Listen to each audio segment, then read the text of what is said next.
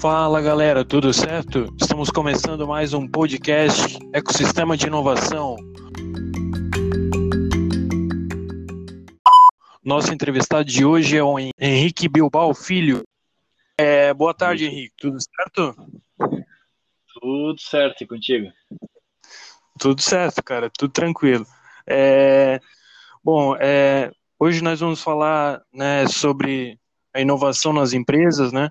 É, eu começo te perguntando sobre, sobre a organização que você atua.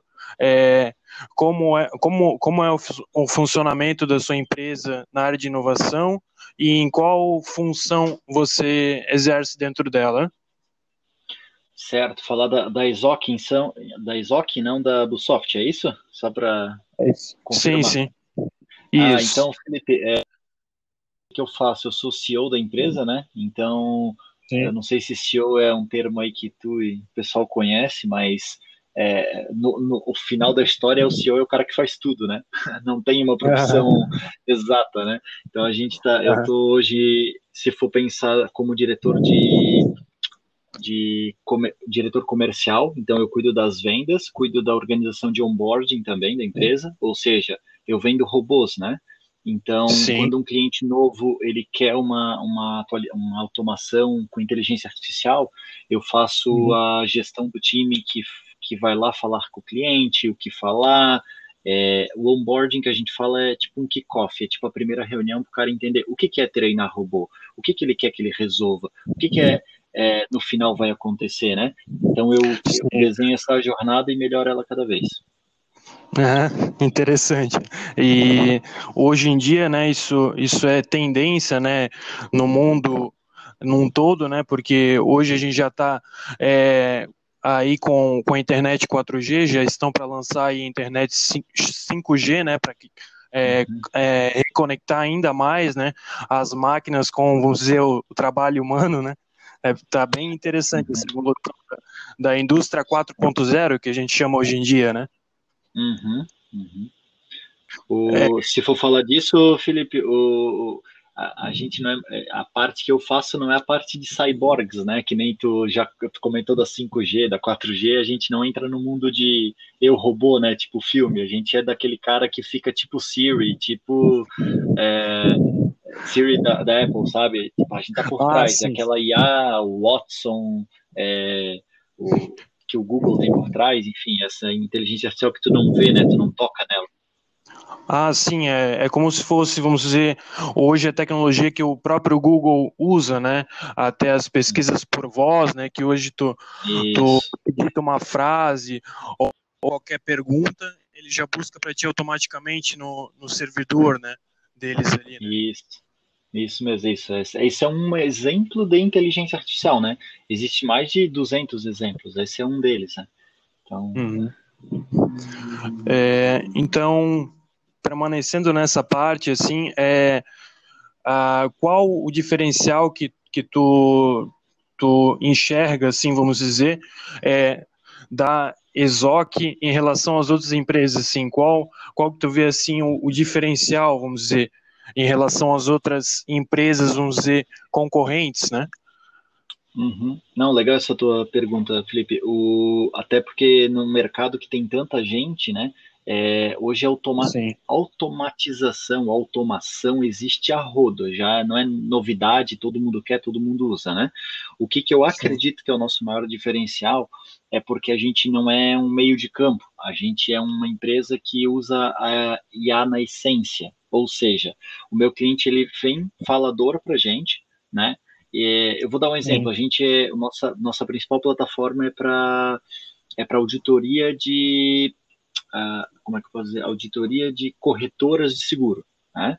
Uh, por que, que a gente faz isso? Porque é um trabalho que humanamente é super chato, mas precisa ser feito. Por quê? Porque tu tem milhões de contratos, milhões de, de linhas de acordos, de sinistros e etc. Né? Então, o que, que a gente faz? A gente vai lá na essência lá do, de uma AWS, de uma IBM, né?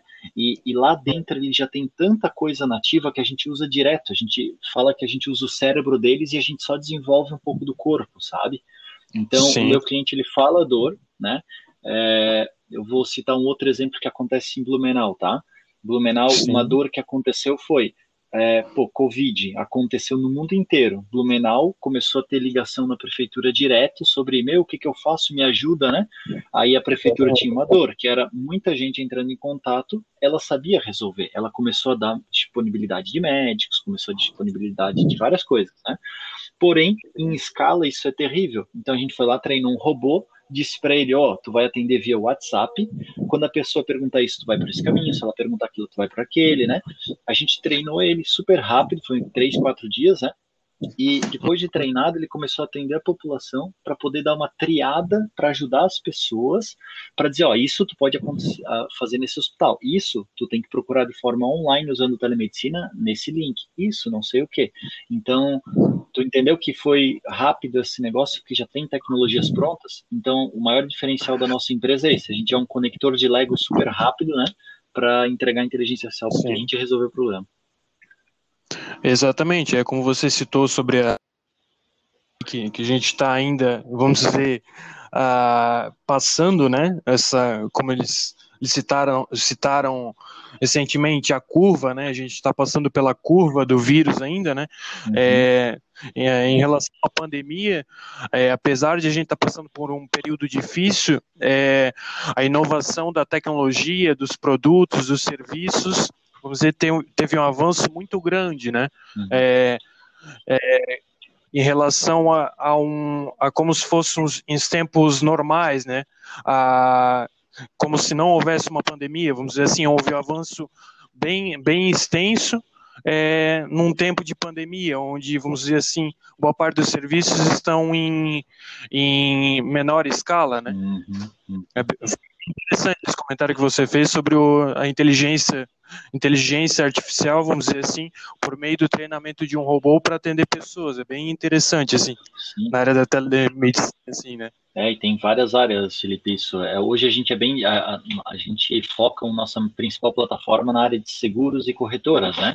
Porém, a gente acaba atendendo Sim. alguns outros mercados, a gente, a gente tem indústria têxtil, ah, por quê? Porque tu tem que, por exemplo, dar suporte ao teu cliente final de maneira rápida, 24 horas, e, e assim, não é que robôs substituirão humanos, né? Isso, isso vai demorar, sei lá, uns 20 anos, 30 para acontecer, mas hoje ele serve para empoderar o humano, sabe? Ele ajuda o cara que está lá fazendo um trabalho que, poxa, tá sempre cansado, a poder botar uma automação para ele, resolver um monte de coisa e ele começar a entregar muito mais valor para a empresa que ele trabalha, sabe? Exatamente, é porque hoje, hoje ah, não só o, a área de serviços, né, de até própria a área de recursos humanos mesmo, né? Uhum. Hoje em dia todo mundo almeja é, prestar um serviço de qualidade, só que com baixo custo, né, uhum. né, em, em, todas as áreas, né? Então, é como você falou, o robô ele de certa forma auxilia nesses serviços, né? Ele já vamos dizer, corta custos em alguns, em alguns momentos. Por exemplo, enquanto o robô está atendendo, né, uma atendente lá já está, já está agendando um horário para essa pessoa ter atendimento, alguma coisa assim, né? É, vamos dizer, retira é, um, vamos dizer assim, uma função que aquela atendente, por exemplo, que a marca um, vamos dizer, um horário para atendimento médico, de tirar umas dúvidas simples, né, hum. que hoje já podem, vamos dizer assim, ser sanadas pelo, pelo treinamento do robô, né? Como você isso, isso. comentou, né? Isso. E, isso é muito bom para o mercado, porque assim, tem a visão de cortar custo, óbvio que todo mundo vai sempre querer, mas tem a visão do cara que quer começar um negócio dele, o dentista quer começar um negócio, o professor de educação física quer começar um negócio, e eles em vez deles se preocuparem com toda aquela burocracia de um monte de coisa que acontece, eles podiam simplesmente usar uma plataforma que ajuda eles para fazer o agendamento, para cuidar do, do, cronograma deles, para cuidar do financeiro, para cuidar de um monte de coisa e ele se concentra no core dele, na coisa que ele é bom, sabe? Então, isso é bem legal para todo mundo crescer no futuro e ter mais empreendedores, sabe? É, como hoje a gente já vê não, não só a evolução do robô para treinamento, como também você vai em qualquer site hoje, dependendo da, da plataforma que o site utiliza, né? Hoje você vai num site de um banco ou até de uma loja, você já é atendido por, vamos dizer, um atendente virtual, Isso. citando na área de serviços ali. Isso, isso. A gente tem a, a Luda do Magazine Luiza, hum. a gente tem um, um, um, robô ali que atende na, na área de telefonia através da Oi, né? Isso, esse, e, é um tipo, né? esse é um tipo, tá, Felipe? É um, tem o um robô chato que todo mundo fala, que é aquele que liga na tua casa, então tem gente usando para coisas ruins também, né? Mas tem gente usando o robô para falar com idosos, porque tem idoso que não tá, os pais não estão mais com saco, digamos, para ficar lá com, com o vovô, com a vovó, com o bisa, né? E aí eles treinam robôs para ficar lá conversando o dia inteiro. Tem robô para ensinar a criança para falar mais, é, melhor o vocabulário quando é pequeno cara, tem, Sim. tem de tudo hoje. Sim, é, é, é, é verdade. Sim. É, então, só para encerrar, Henrique, é, na sua opinião, o que a gente precisa parar de fazer, assim, que, vamos dizer, está travando as empresas de, de inovar, assim, vamos dizer, o que está atrapalhando, como você citou, né? Uhum. É, a tecnologia vem para o bem, mas também tem gente que utiliza para, é, vamos dizer, para fazer besteiras, né? Como, como você falou do robozinho ali chato, né? É, vamos dizer assim, o pessoal, o robô está ali para auxiliar e o pessoal usa de forma, vamos dizer assim, maliciosa, né? O que, o que você acha, na sua visão, que o pessoal precisa parar de fazer que está travando a inovação, assim, né? no, no ah, mundo, assim? Tá legal essa tua pergunta. Eu, eu acredito que o pessoal deveria parar de tentar inovar só dentro de casa, sabe? Aquele cara que uhum. quer, ah, eu vou montar um time de inovação aqui, sozinho, dentro da minha empresa, e acha que vai resolver um monte de coisa.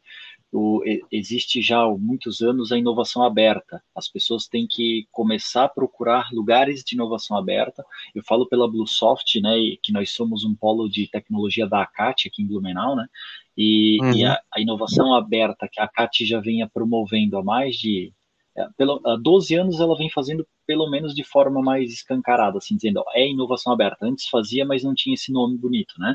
E uhum. é um lugar onde que tu pode ir com o teu negócio, ir com o teu problema, ir com o teu conhecimento, ou ir sem conhecimento para aprender e trocar ideia com, com outras cabeças, com outros problemas, sabe, com outras empresas. Então, eu recomendo fortemente isso, é sair de dentro de ah, casa ah, sim, e é.